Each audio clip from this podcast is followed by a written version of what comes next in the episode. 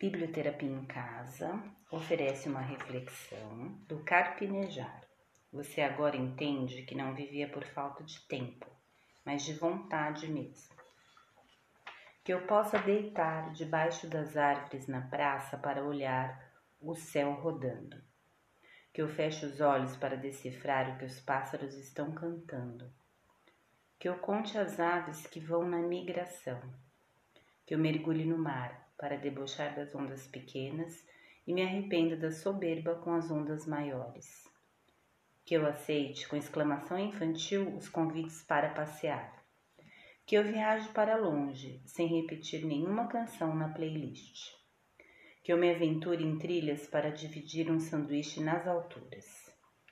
Que eu coloque a cabeça debaixo da cachoeira gritando de frio e de coragem que eu cuide das pedras molhadas e descubra as sombras dos peixes. Que eu fique boiando sentindo as cócegas do sol no rosto. Que eu perca o tempo de vista no bar com os amigos, lembrando do que vivi pelas histórias dos outros. Que eu volte a ver meu time no estádio lotado e enlouqueça na hora do gol. Que eu retorne a minha pelada nas segundas passando mais a bola que eu prepare um churrasco convidando mais gente que o número de pratos no armário e esquecendo aberta a porta de casa. Que eu veja na calçada apertada o quanto meus filhos cresceram, que não cabem mais ao meu lado.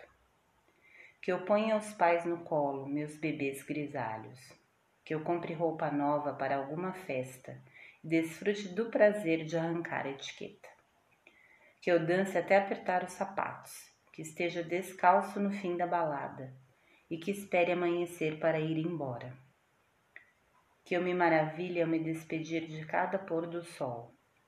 Que eu caminhe pelo bairro para apontar o comércio que não conhecia. Que eu manche a toalha de mesa dos restaurantes com vinho e farelos da minha gula pela vida.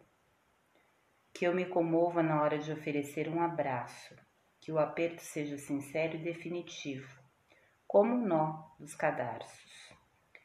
Que no meio da rua eu beije a boca de minha mulher com vontade de entrar em sua alma.